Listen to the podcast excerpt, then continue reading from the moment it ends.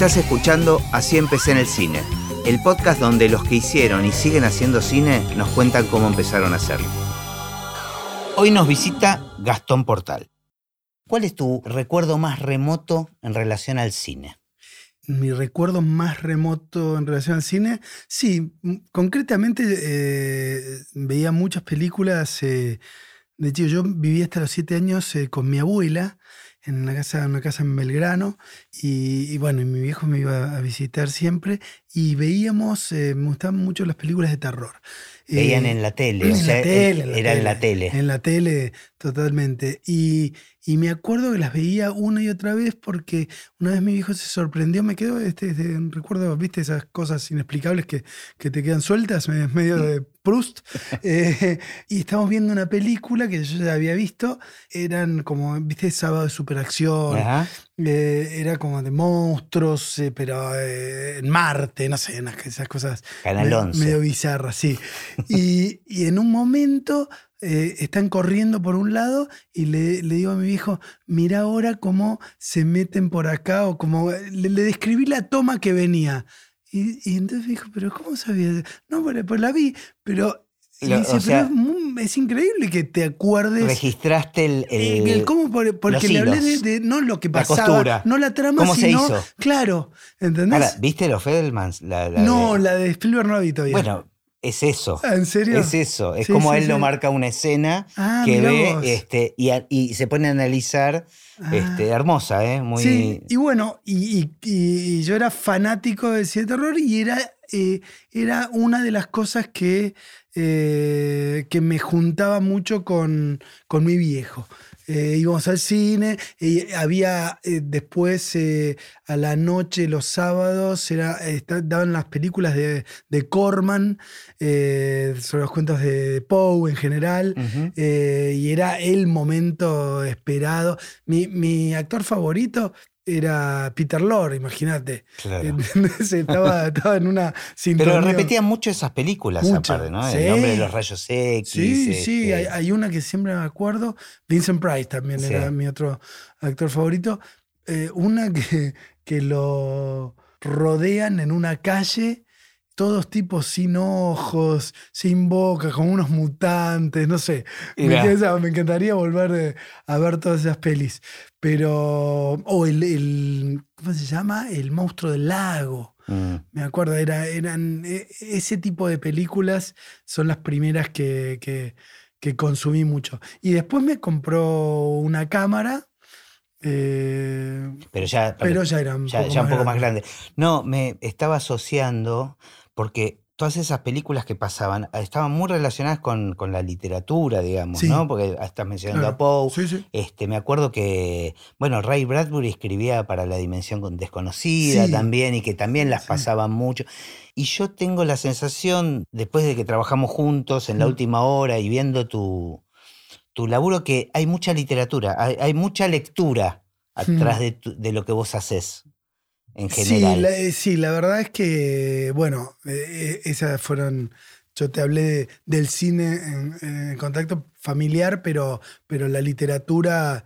Era importante también. casi más importante. yo viví en la casa de mi abuela ahí y mi abuelo no, hacía otra cosa que, que, estar en, en, su biblioteca. Y yo estaba ahí sin saber leer, pero con los libros. Y, y, me puse a leer de una manera muy autodidacta, eh, en el sentido de que era parecido, después vi la película de, de Agresti, el acto en cuestión, y tenía algo, una, escena parecida a algo que yo eh, había vivido, porque, pero esto ya más a los 13, 14, pero leía mucho. Eh, vivía en el centro en ese momento.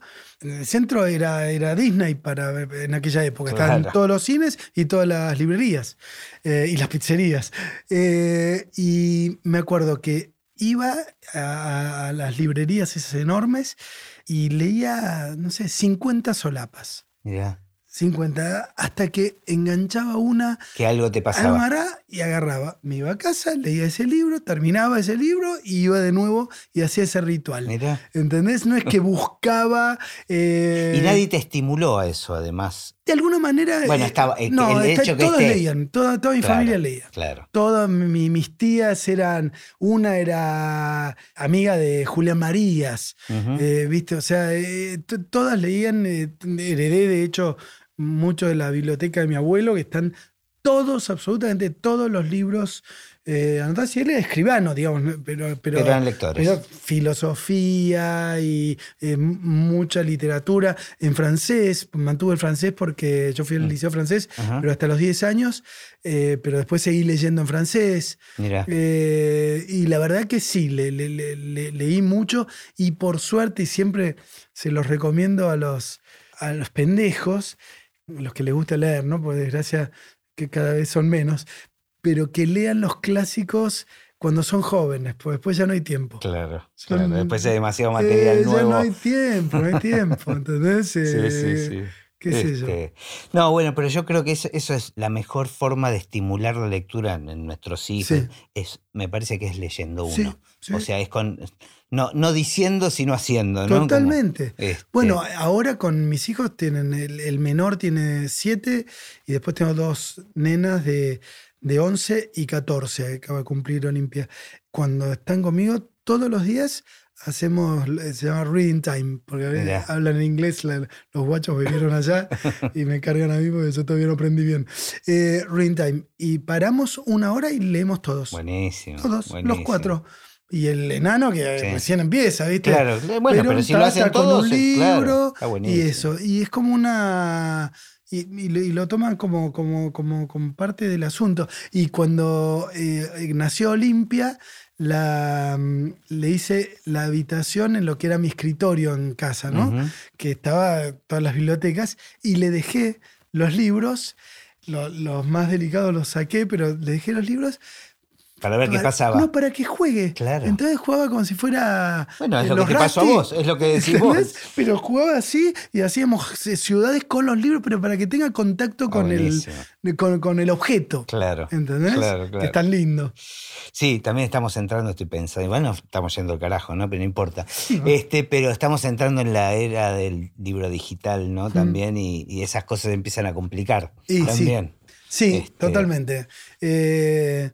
Bueno, yo tengo Kindle, pero lo uso solamente para, para descubrir o para leer un poco autores que nunca leí. Y, bueno, leo un poquito.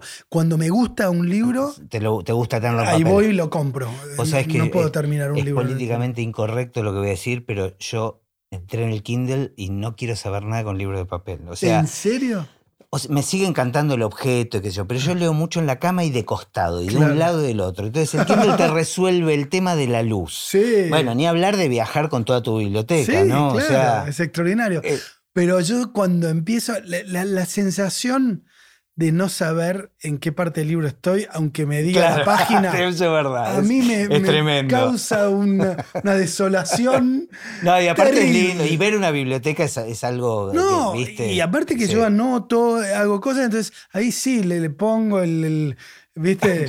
Se le pone como un subrayado que después se me va a ir y no me voy a acordar, ¿viste? No, no. Sí, eh. sí, bueno, pero es otro mood para nosotros que vivimos otra época que tal vez para los que vienen. Bueno, volvamos al cine. Hay algo que dijiste que, que, siempre me llama la atención, que se repite en el podcast con todos los que entrevisto, que siempre esa primera experiencia o esos primeros recuerdos del cine están relacionados con un otro, ¿viste? Muchas veces con un padre, con una madre. Sí, sí, sí. Este, y eso, eso me encanta porque me parece que marca un poco que viene del vínculo, ¿viste? Alguien te abre la puerta, eso te, o, te lo acerca. Eh, sí, sí, era, es, así, pues como encima eh, no vivía con mi viejo. Claro, era un momento de encuentro. ¿no? Claro, entonces teníamos mucho de esa salida, ¿viste? Íbamos al cine, él era muy fanático y yo, por, por supuesto que, que heredé eso, del cine italiano te diría post-neorrealismo. Eh, Dino Risi, Monicelli, eh, su actor favorito era Gassman. No, Gassman es Sordi. Sordi, el mío era Gassman. Eh, y entonces veíamos mucho esas películas y era como nuestro. Comedia italiana, digamos. Sí, sí, sí. Y de hecho, vos decís que hay, literatura en, en, las ficciones que hago, que es verdad, pero también hay, hay, mucho de Recurso de ahí, sí, Hay mucho de eso. Que te marcó. Eh, ¿Y tu viejo ya estaba laburando en la televisión o en los medios? No, tenía nada que ver con eso. Sí, tenía que ver, hacía radio. Mi hijo fue bastante busca. Él era músico inicialmente, ah, claro. Era músico. Eh, músico de. siempre raro, ¿no? Todo lo de mi viejo. Eh, era músico de música cubana y brasileña. Por eso los pocos negros que había en Argentina estaban siempre en casa.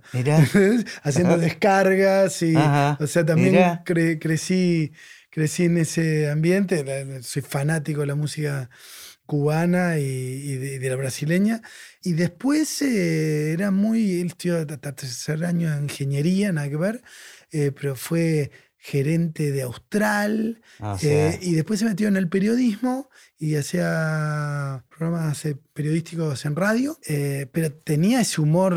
Claro, te lo preguntaba relacionado a, si vos viviste de muy chico esta situación de, estar en un set. No, eso sí. Este no en un set, pero sí en la radio. Claro. Bueno, yo empecé a laburar a los 13 años me gustaba laburar. Entonces iba, ya cuando tenía esa, edad, él ya estaba en radio.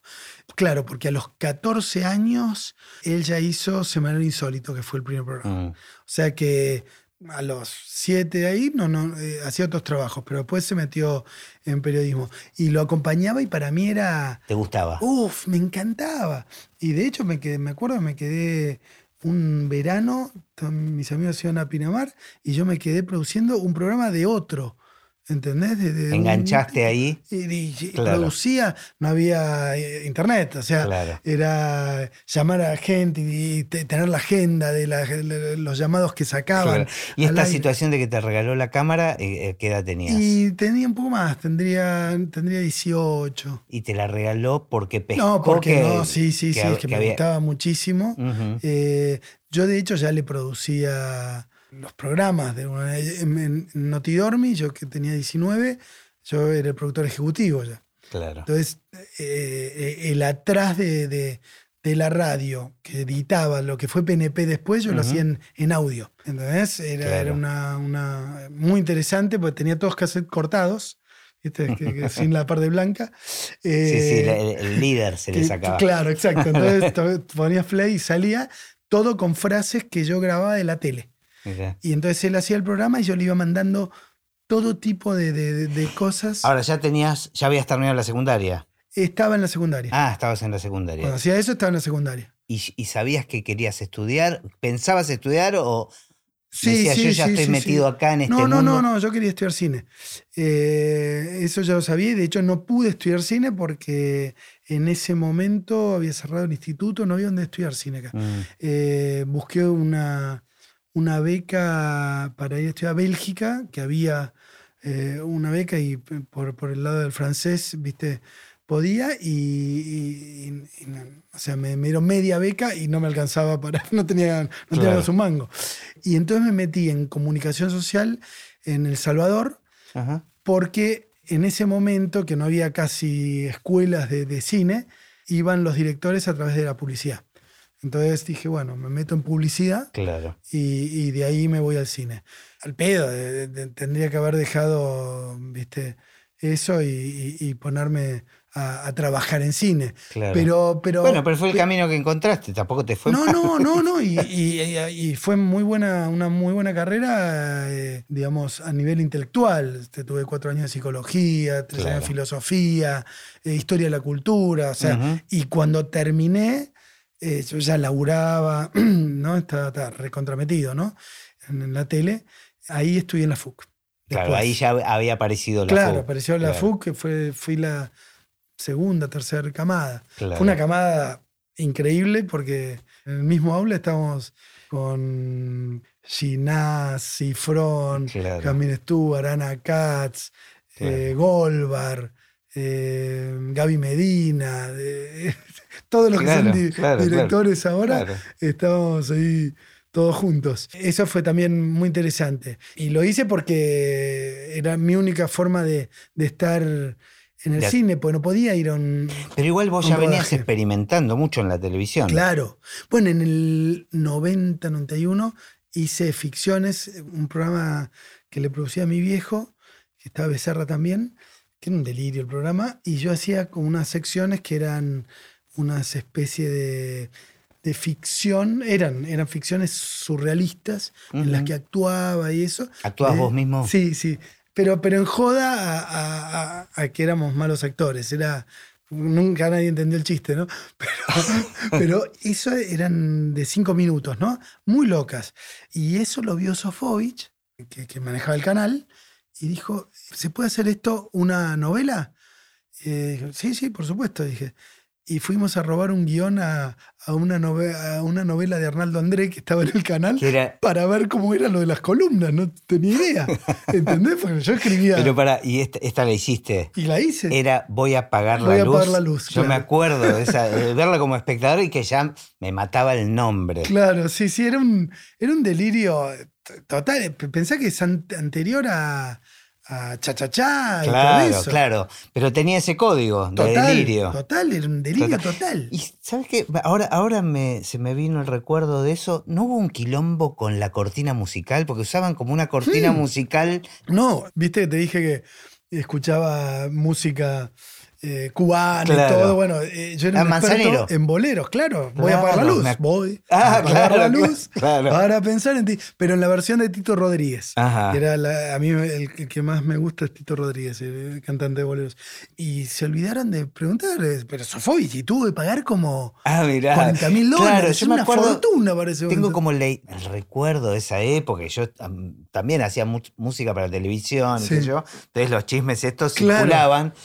Y como que vino Manzanero a dar un show y lo pescó él mismo en la tele acá, porque claro, en esa época, en los 90, nadie pagaba los derechos de nada, la tele era, cualquier cosa con, respecto a los derechos internacionales. Era un este. delirio, claro, y e, esa era la, la cortina, pero era un grado de surrealismo que a tanto me encuentro algún algún quemado que me dice, yo de chico veía y me pide, por suerte no hay nada en la Yo no, tengo, yo, lo, lo, tengo visto, este, pero me acuerdo que ya me mataba el nombre, me parecía espectacular y con el bolero este, de la cortina. Pero, vos sentiste ahí que estabas trabajando como director, o sea, lo sentías como tu primer.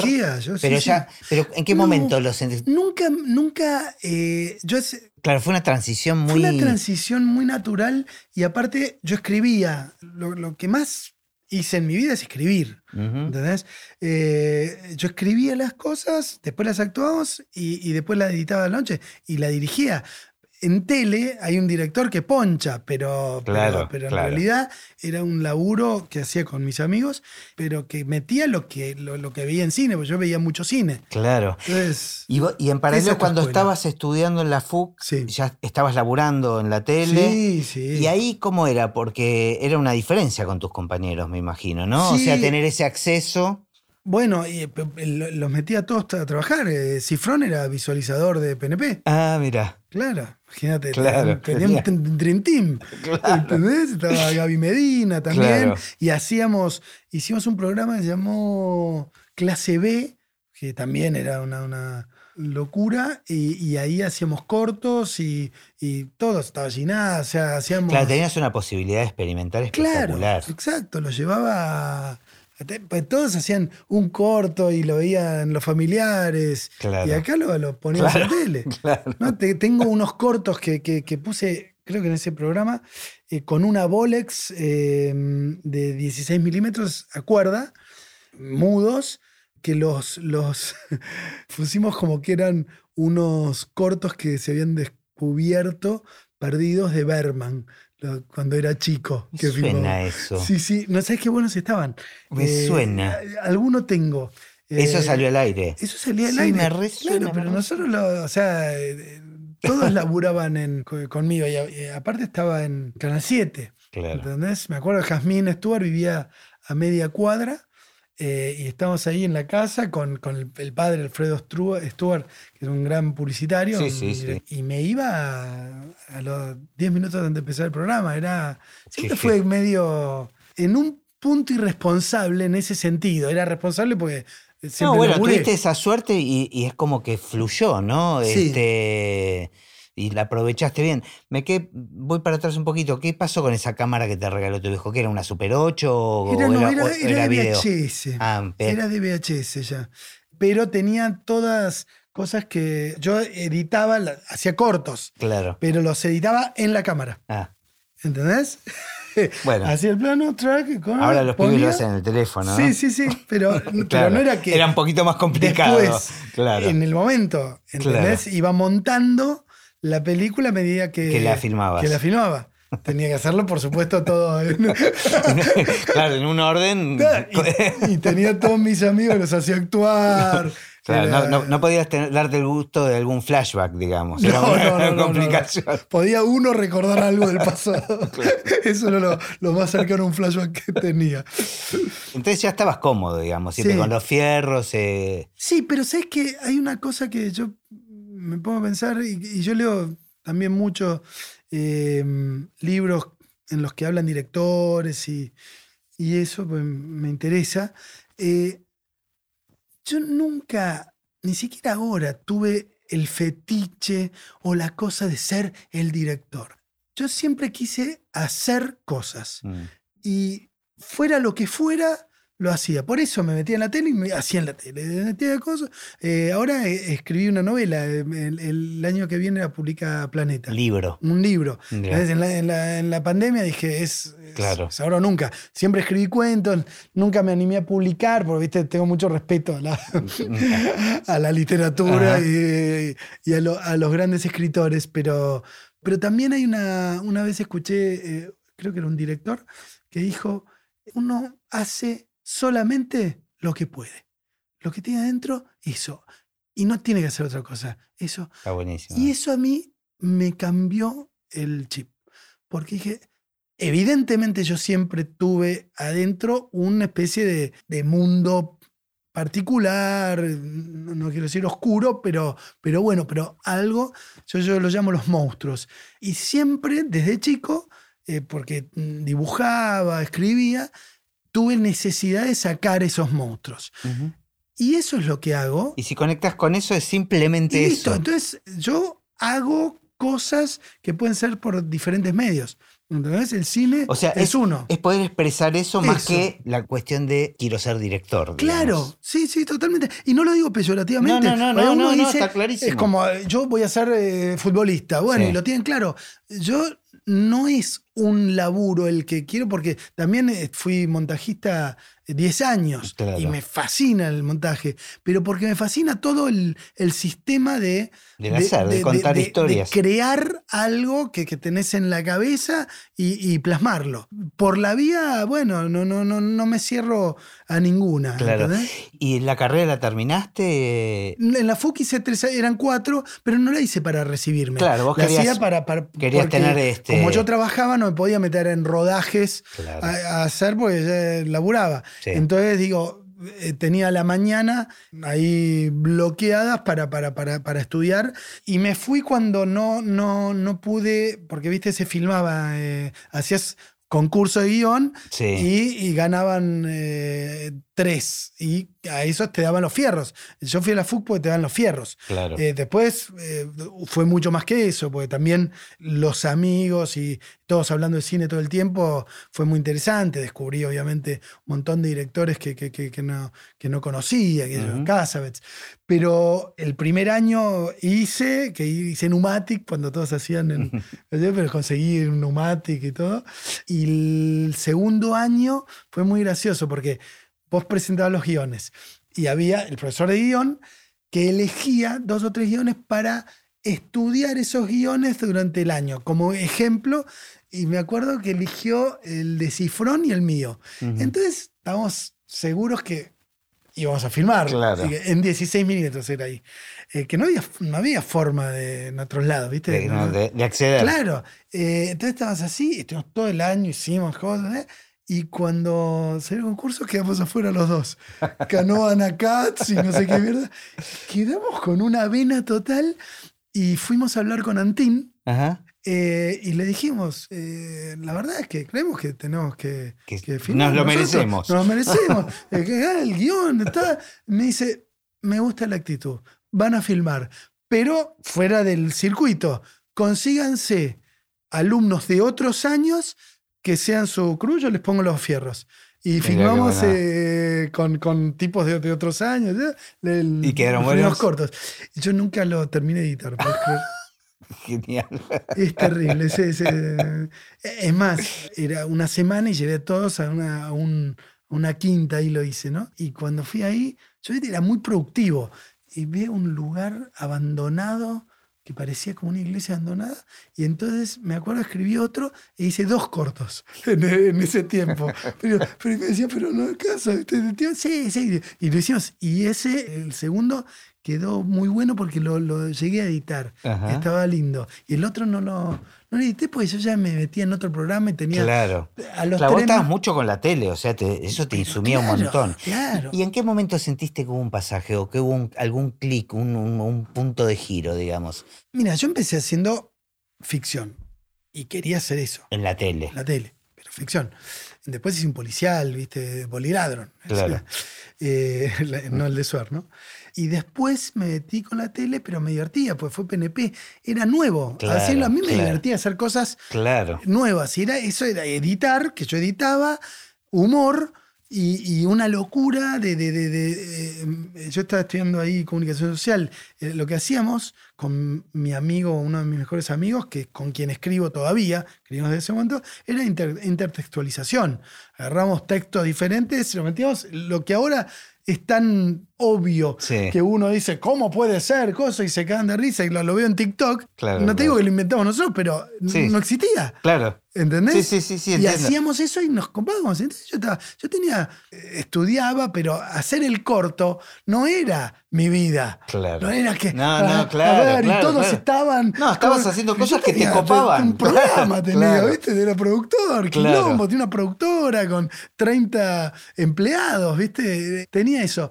Pero armé la productora pensando que teniendo poder, porque en ese momento fue donde aparecimos todas las productoras independientes. Claro. Suar, Tinelli, Cuatro Cabezas. Sí, cuando, cuando se privatizó la televisión, digamos, un poquito después. Fue después, pero cuando, cuando ya se había hecho tan elefantiásico eh, la estructura de los canales. Que eh, salir a gozo les costaba mucho, entonces empezaron a, poner el riesgo en productoras de, Así fue. A comprar la lata, digamos, pero, producida acá. Claro, entonces producían y si nos iba mal, nos iba mal a nosotros, pero lo hacíamos más baratos y eso. Y nunca pude porque PNP funcionó tan bien. Eso era parte de la productora, PNP. Claro, ahí ah, puse a productora cuando PNP, pues tenía, ah. mi hijo hacía un éxito total y después se iba y, no, nunca ganamos plata. Pasó eso con Notidormi. Rompió todo el horario ese. Lo, lo, lo inventó. lo inventó él y, después, no, quiero hacer otra cosa, y nos quedamos sin nada. Cuando fue PNP, que, que lo hacía. estabas siempre asociado con tu viejo. Sí, sí, en ese momento laburamos juntos. Claro, eh, pero ahí fue que se dio la vuelta, porque el PNP salió de una sección, yo hice, hacía la sección esa de la ficción, que después hice la novela, y otra sección que era PNP que agarraba, grababa ya en, ese momento en, VHS y hacía PNP y salía eso en el 91. Robocopia se llamaba el programa viejo. Y Sofois después me dijo que quería hacer un programa de eso, cómo se hacía. Me dijo a mí, a mi viejo. Y entonces mi hijo me dijo, bueno, ¿cómo se hace?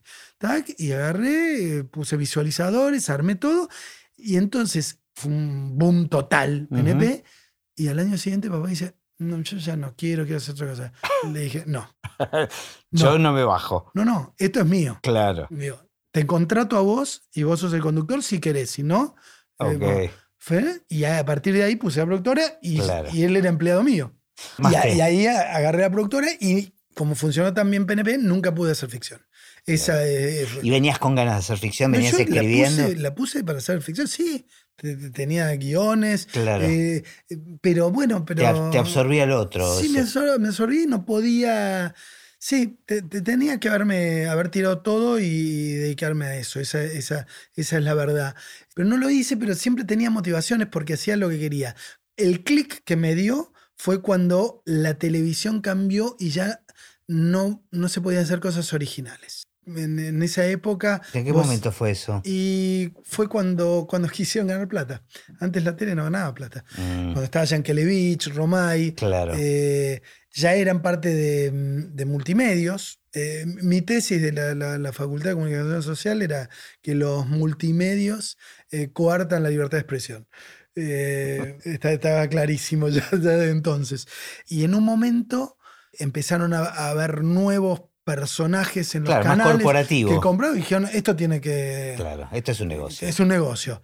Y ahí lo que era, antes vos ibas al director de programación y le llevas una idea original. Cuanto más original, ah, más posibilidades tenía. En un momento fue al revés. Le llevas una idea original y decía, pero es parecido a esto. Eh, no, no, no, parecido. Cuando decías que era parecido a algo, ah, entonces quiero.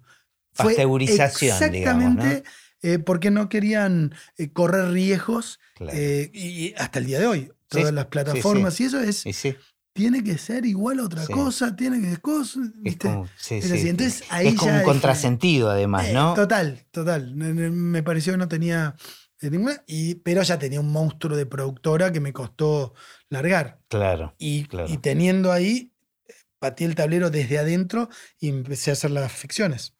Bueno, ahí apareció la, el Inca, el Inca y los, fondos para hacer este, las, las qué, importante fue eso, ¿no? fue extraordinario. Sí, sí, sí, porque marcó un montón de. que al principio no se hacían cosas, o sea, era muy variado lo que se hacía, pero, pero se empezó a producir.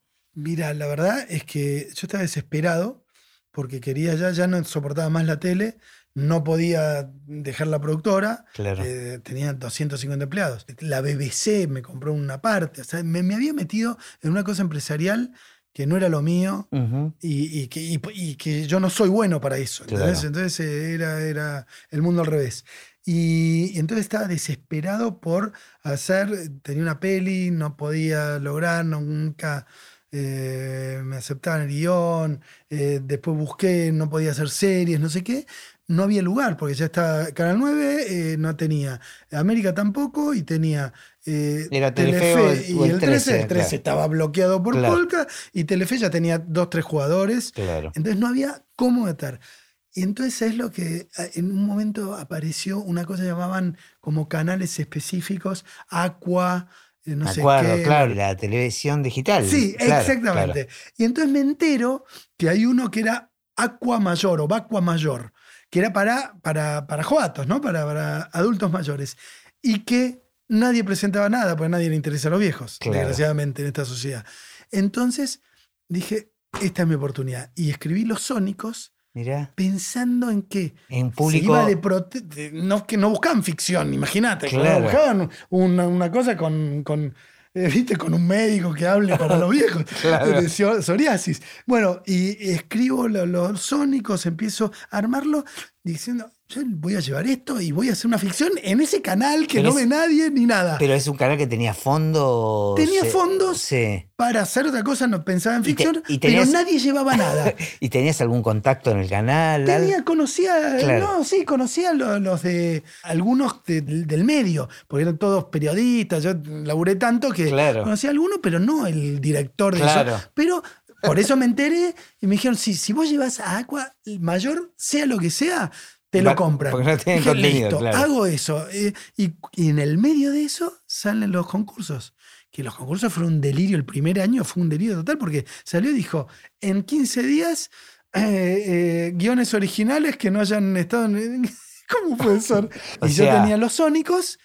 Y quedó los sónicos. El otro día hablamos con Nora Mosenko, grabando el podcast, de esta cosa de la intuición y de que, que en el arte, viste, y el azar, ¿no? que hay algo que, sucede que si uno le, presta un poquito de atención, todavía es inexplicable. O sea, todavía no, no ha sido desentrañado tal vez por la ciencia, pero, pero que sucede, ¿viste? Uno se anticipa algunas cosas de una manera medio inexplicable. Lo, que sí, eso pasa, pero hay que tener dos cosas eh, muy aceitadas. Una es estar atento a ver que eso está pasando. Que a veces pasa y te das cuenta después qué pasó. Y la otra es generar todo el tiempo. Tener esa fuerza, ese, petardo en el orto que, te, que te haga hacer. Está buenísimo. Entonces, si tenés eso bien, bien aceitado. Y las alertas, las alertas. Viene el momento, lo aprovechas. Si no, la vida es un desencanto de momentos no aprovechados. Total. ¿Entendés? Total, está buenísimo.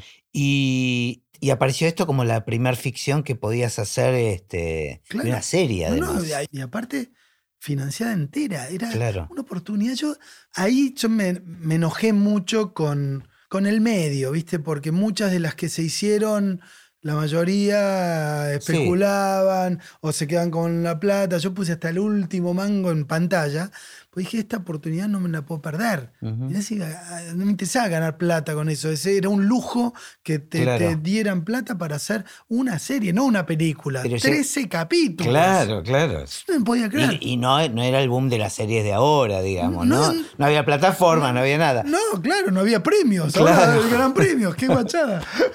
¿y mm, qué pasó con Aqua? No, no, nunca, nunca fuiste. No, llegaste a ir. Sí, sí, fui a Canal 9. Claro.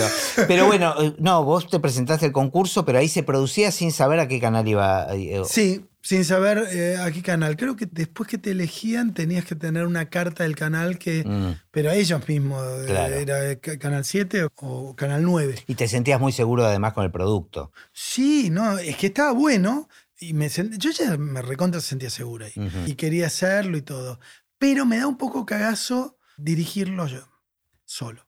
Ajá, ¿por qué? Eh, y porque no lo había hecho una serie y, yo lo hacía antes, pero es como que te, cuando yo hacía los de Canal 7, era el director, pero, pero no era el director eh, formalmente. Ah, eh. ¿Entendés? Yo hacía, decía, va acá, ponemos esto, pero no, no me tomaba el papel. Estoy pensando que tal vez en la tele la figura del director está más desdibujada en general. ¿Viste? La tele no es del director. y de hecho había un director claro. que Sí, claro, pero no era, no era la estrella. No.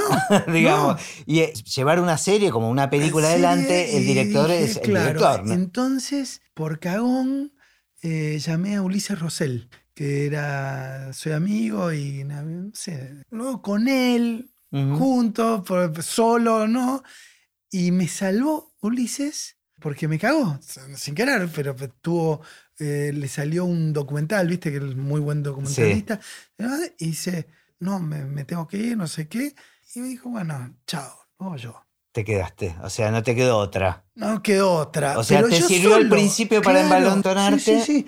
Entonces, eh, nada, yo, yo, igual hablaba con los actores, traje, estaba Brisky, todos dijeron que sí. Eso te iba a preguntar, está buenísimo que cuentes esta inseguridad que tenías, porque me parece que, digo, hoy ya viendo para atrás está buenísimo hablar de eso, sobre todo que nos escuchan muchos estudiantes de cine. Y... Bueno, la, después, eh, cuando ya estaba todo armado, volvió Ulises y vio lo que era.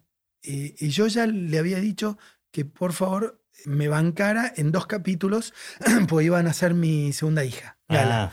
Entonces quería estar eh, con dos capítulos, pero cuando vino le hacía baba claro, la boca. Y, dice, y, es más, le, dijo a Betina, que era productora, que era amiga nuestra, eh, le dijo, no, yo quiero eh, dirigir el primer capítulo. Y yo ya estaba.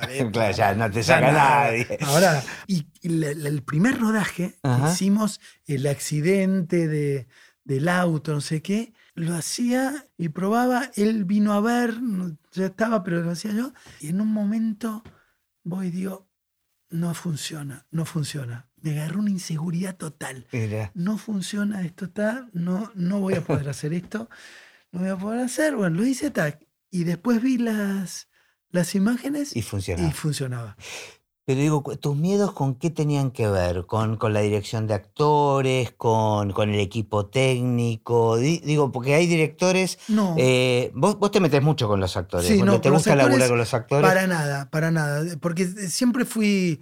Siempre manejé gente siendo chico. Claro. Pensá en las ficciones que, que, te digo que hacía en, en Canal 7, en ATC en ese momento. Yo tenía, no sé, 19 años. Claro. 20 años y tenía un equipo de 100 personas y nada. Y era un delirio escrito, todo me decían. Nada, yo o Sea, incluso con, la, con el equipo técnico también. Perfecto. seguro. Perfecto. Pero eh, es como te digo que no publiqué la novela. literatura hasta ahora porque tenía un respeto, tenía un respeto. Pero también me pasó una vez cuando hice radio por primera vez, en una radio trucha hacía el programa a la, noche y me fui al baño Y dije, es un desastre lo que estoy haciendo. Es un desastre lo que estoy haciendo. Bueno, pero, pero no soy así. pero a mí me pasa también, ¿eh? Bueno, pero digo, hay personalidades que son así. No soy así, yo soy muy seguro. Claro. Pero tuve en los primeros momentos de algunas cosas esa, esa, inseguridad. Pero seguramente es un recurso, digo, es un recurso que te obliga, es como el, el, buen uso del miedo, ¿viste? Es como que te obliga a, decir, bueno, a ver, vamos a estar alertas, ¿no? como... Y se te fue enseguida. se me fue y, me acuerdo que eh, yo siempre fui muy intuitivo en la forma de laburar, ¿no? Y eh, eh laburo muy bien eh, bajo presión, mm. mucho mejor que... Mira. Entonces es como una persona ideal para, para el cine porque no, hay más presión que en el cine. Pero en un momento me acuerdo que cuando ya estábamos en los ensayos y grabábamos y todo, yo todavía decía que iba a venir Ulises, no sé qué. Y me acuerdo que me dijo Beto, me están diciendo todos que qué pena que, que no lo vas a hacer vos solo directamente. pero no por, por Ulises, porque ni lo conocía. Pero porque se sienten recómodos y todo, y eso que. que ¿Beto estuvo de productor ahí también? Ah, mirá. Claro. No Beto empezó en tele conmigo claro, en, los programas esos. Eh, y ahí eso, eso me, me, hizo sentir bien. Y después, eh, una cosa muy rara, me acuerdo que el, el tipo que. ¿Cómo se llama? Continuista, pero también anota las cosas era cuarto día de rodaje, no sé qué. Y me dice, mira, este es el primer plano y contraplano que estás haciendo. No me había dado cuenta. Mira. Todo, eh, casi todos son plano y contraplano en todos lados. Claro, era que era mucho plano secuencia. Sí, pero porque. Ni, lo habías pensado. O sea, no habías hecho un guion técnico. No, no. Bueno, esa, esa es, un, es un buen dato. ¿No, laburas en general con el guion técnico? Eh, eh, me ayudo con, con ciertas cosas, dibujo, para imaginarme cuando estoy escribiendo. Filmar lo que escribo yo también me da una una libertad y una seguridad. Claro, sabes, vos lo tenés la imagen. Claro, entonces, eh, y soy en ese sentido muy, muy salvaje en un punto, eh, cambio cosas eh, en el momento, Y, con los actores. no funciona esto, ¿tak? Y probamos otra cosa y vamos por otro mm. lado. Y también tengo una idea, no se puede ir al set sin una idea de lo que vas a hacer.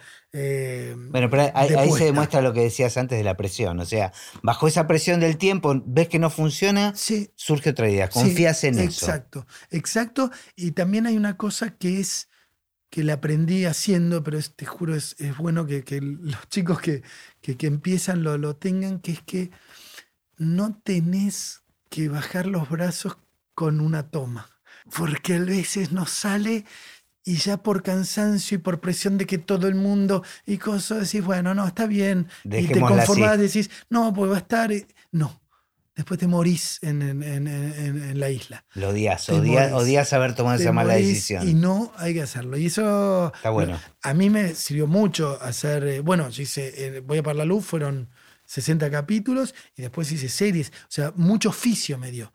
Yo me acuerdo, le decía a Garchuni, a mis amigos, hagan series. Claro. Vos no sabés lo que es, eso es una escuela única. Te hace decidir. Se iba el actor, entonces tenía que terminar el capítulo de otra manera. Porque se me iba el actor. Claro, claro, la tele eso sucedía todo el tiempo. Se me iba. Claro. ¿Entendés? que mataban a los personajes. Claro, y entonces iba y escribía una cosa y le hacía decir una última cosa y lo resolvía. En las series estas que Sónicos, eh, Babylon y todo, y, vos ves y, queda bien, pero eso me, me hizo me ayudó mucho. Claro, vos no tuviste la experiencia de haber trabajado para otro director. Nunca. O sea, tu escuela es totalmente eh, particular, digamos.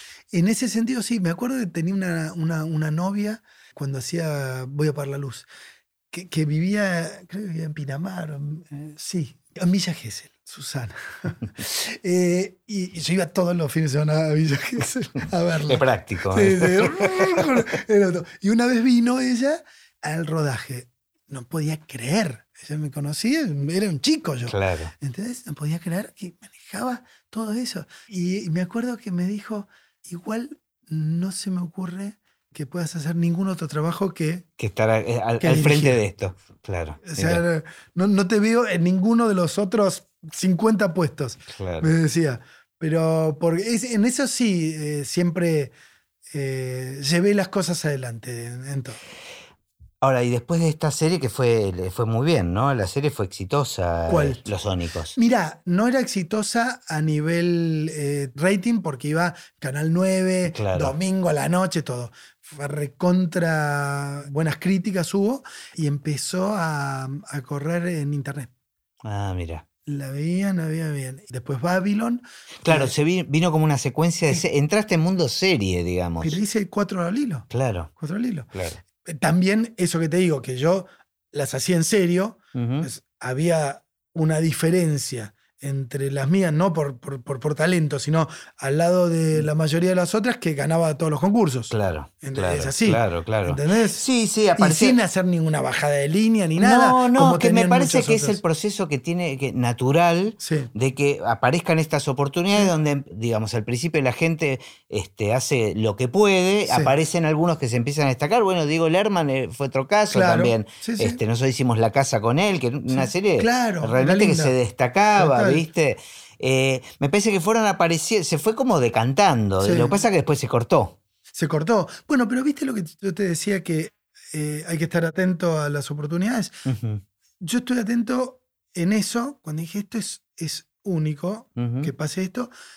Y entonces no hice las series pensando ni en el canal ni en nada. Dije, que sean historias universales. La primera ya la tenía armada y era recontra universal, los sonidos. Eh, universales, eh, no costumbristas, nada, para que pueda llevarlas afuera. Y los sónicos ahora están, ya que me, mandaron un guion para hacer una película gringa en, inglés. Ah, muy bueno. no sé si va a quedar verlo, digo igual, porque es gracioso el, el personaje, pero ya lo en tres veces con John Travolta. Porque son actores viejos, tienen que ser viejos. Que, vuelven a rockear. ¿Entendés? Eh, con, la productora Elefantec, que es la, una productora de México y de Estados Unidos con la, con la que trabajo. Después, La Última Hora. Esa, esa, es la que nos conocimos, trabajamos juntos. Me parece, es una serie, a mí me parece tan espectacular. Es un, concepto, el, high concept, como le Claro, y, y, debería tener una continuidad eso. Sí, lo que pasa es que con esa pasó algo especial. A mí me encanta esa serie. Pero yo ya tenía la película en marcha. Entonces ya la tenía desde antes. Mm. Eh, claro, me acuerdo que vos me habías comentado la película. De hecho, hice en, Las Tres Esposas de Wilson, eh, hice que fuera Navidad y todo para probar planos que me ah, imaginaba para la película que pasaba todo en Navidad. Entonces yo ya tenía eso en la cabeza. Y en, en la última hora experimenté mucho, es la, más experimental de todas. Nunca me imaginé después el circuito que iba a tener, porque eh, la vendimos a Netflix y hoy está en Flow y está en Amazon ah, y está en Mix. Ah. La lata.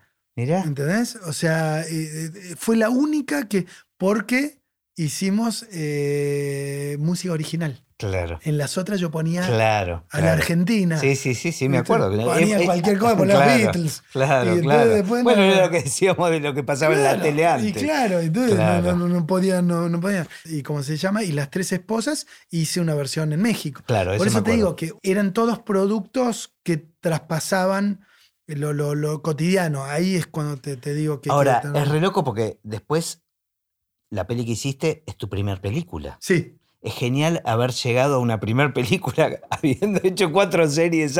O sea, es como demencial la recorrida, es rarísimo. Sí, es rarísimo, es rarísimo, es rarísimo. Pero para mí no fue una diferencia tan grande. Era la película, pero película. O sea, yo hice mil películas, todas las otras son películas. Claro, claro. ¿Entendés? O sea, es algo que digo, lo digo en varios capítulos o lo digo en un solo capítulo de una hora y media. ¿Entendés? Y yo creí ahí fue un, golpe contra la realidad, porque yo cuando veía lo que se tardaba en cine y todo, y yo con la velocidad con la que filmaba, digo, puede ser, esto yo voy a filmar. En dos patadas. Y no había forma. Qué loco, ¿no? No hay forma de nada. Dicen cinco semanas, que, que no es mucho, pero localizado en una sola casa, pocos... Pocos actores. Pocos actores y no hay forma. No sé si ¿Cuál es la explicación? No lo entiendo. es otro tiempo el que vivís ahí adentro. Y si puedes elegir, ¿qué elegís? Eh, me imagino que tiene que ver con las cosas que vas escribiendo. No, no elijo, elijo el cine. Mm. Elijo el cine. Y de hecho ahora todas las series que, que, yo tengo una productora de desarrollo de ficción original. Y tengo 40 originales en distintos procesos, algunos con guiones, otros eh, solo como sinopsis y Biblias. Ahora estoy pasándolas todas a películas porque ahora eh, están bajando las series en cantidad de capítulos porque producían 13 capítulos que los consumían en un fin de semana. No hay mucha diferencia. Entonces hacen, prefieren hacer 4, 6 o películas. Entonces, sí, había, había historias que estaban estiradas para poder convertirlas en series. Sí, 8 temporadas, ¿viste? Cada, cada, vez menos. Pero la película, que ahí lo entendí, eh, no entiendo por qué se filma tan lento, ¿no? Pero, pero sí entendí que vos le dedicas mucho más tiempo y, mm. profundidad y perfeccionamiento y la serie no podés parar de, hacer, hacer y producir. Y, claro, no puedes pensar tanto.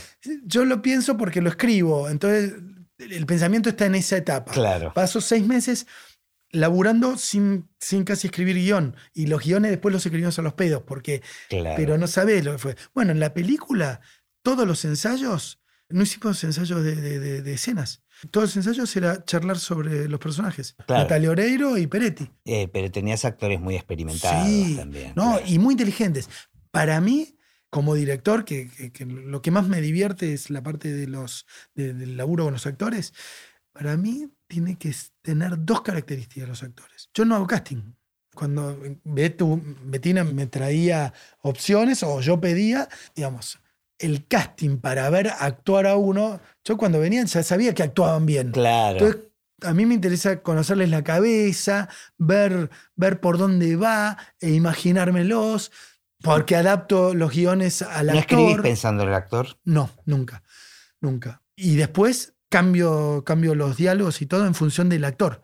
Yo siento que los, los actores tienen que ser inteligentes y tener humor. Si me viene el mejor actor del mundo, pero que no tiene eso, no me funciona. Mm. No me funciona. Mm. En cambio, uno que no tenga tanto talento, pero es muy inteligente y tiene humor. Humor porque yo hago siempre de alguna manera una comedia, ¿no?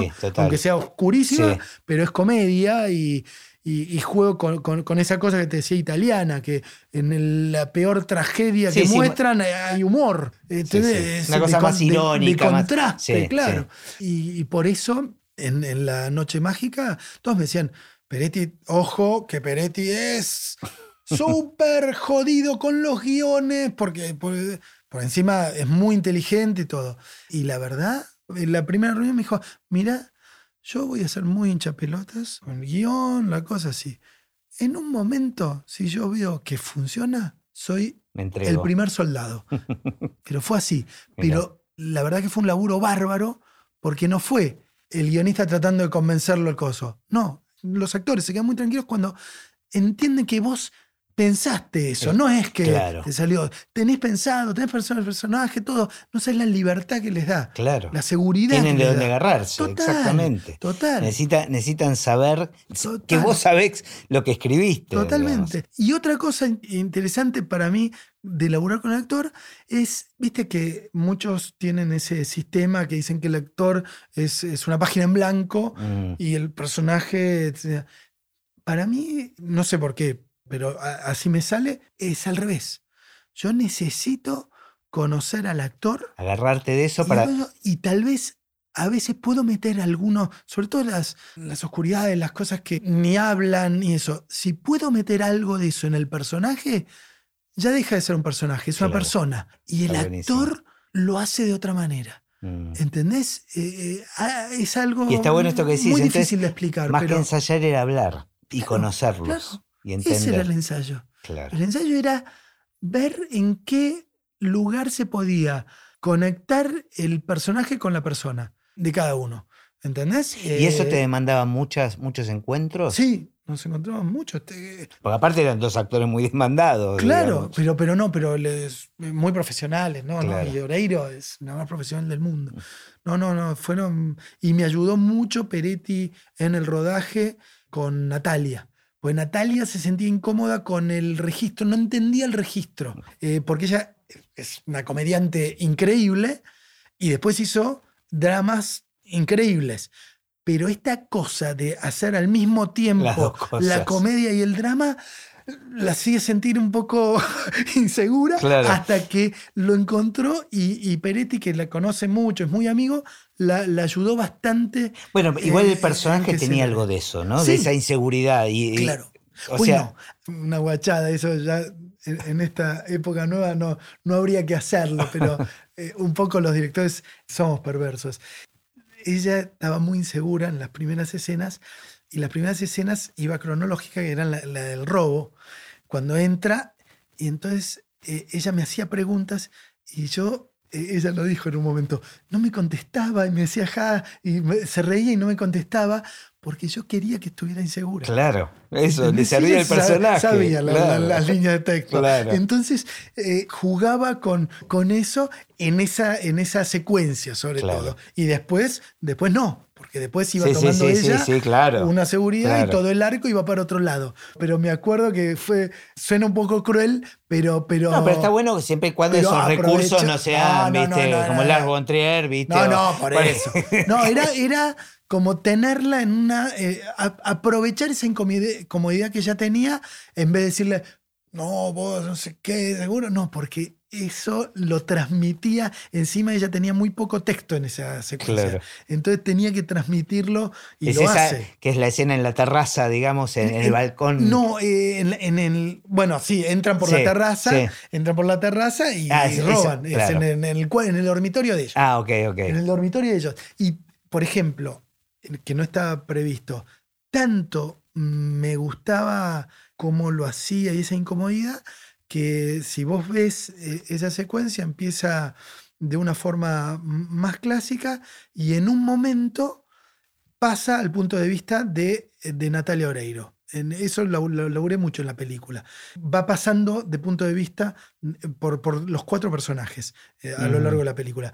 Y en ese momento pasa y la cámara se queda todo el tiempo con ella, que va y viene y todo el resto fuera de foco, que es lo, importante de la escena, que era el robo, el otro, y ella solo era espectadora de eso. Y, vos querías contar eso. Me quedé con eso y se veía la mano de ella que se tocaba el anillo de casado que ya no tenía, ¿entendés? Y, la cara de ella y miraba todo eso como si fuera una especie de, de ensoñación. Claro. ¿Me entendés? Pero eso no lo tenía previsto inicialmente. Yo iba cambiando, iba cambiando mucho también la, puesta en función de, eso. ¿Y hay más pelis para adelante? Sí, sí, ahora estoy con tres proyectos. Para eh, dirigir vos. Sí, sí, sí, sí, sí. Ahora realmente como objetivo es eh, dirigir varias películas que tengo y alguna que pueda escribir nueva. Y si puedo, bueno, si puedo, si se publica mi novela, seguir escribiendo y después tengo mi trabajo, como siempre, que es hacer series, guiones. Ahora estoy Pero no necesariamente, claro, no necesariamente como director. No, no, no, Y más, las series ahora yo no voy a dirigirlas enteras ni loco, pues no, puedo estar cuatro meses o tres meses. Eh, bueno, eso es lo que tienen las series. No, no es imposible. No, no, no, no, no vivís. Sí. No vivís. Bueno, da para seguirla, pero este, hago una también, una pregunta común a todos los invitados para cerrar, una última pregunta que es, ¿qué pensás del futuro del cine? Es eh, ciencia ficción.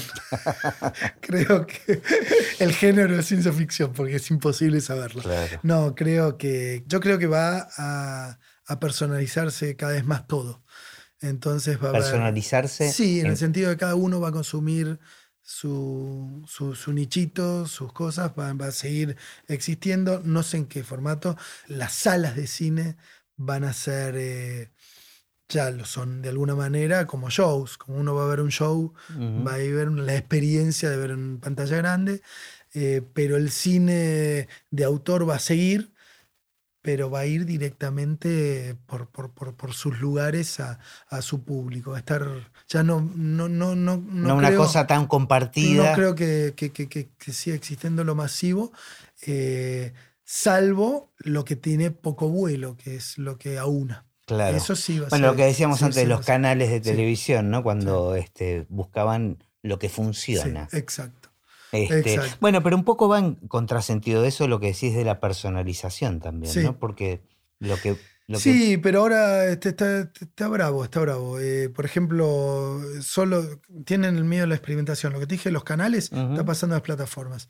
Eh, tienen miedo a experimentar, eh, entonces solo le permiten experimentación a los productos de Estados Unidos o de Europa. Mm. Todo lo latino tiene que ser básico para todos. Mm. Y eso caga el nivel absolutamente. Claro. Absolutamente. De nuevo es. Y, con las correcciones políticas, ni que hablar. Entonces hay una, una locura de censura, autocensura y miedo que está haciendo que todo sea un poco peor. Claro. Eh, yo creo que en algún momento va a haber dos, tres jugadores y listo y ahí se va a encarrilar de nuevo. Sí, es como que siempre aparece la contracultura también, ¿viste? Es, medio cíclico, pero bueno, que mm. se sigan contando historias, ¿no? Eso es lo importante. Total. Bueno, muchas gracias. Muchas gracias a vos.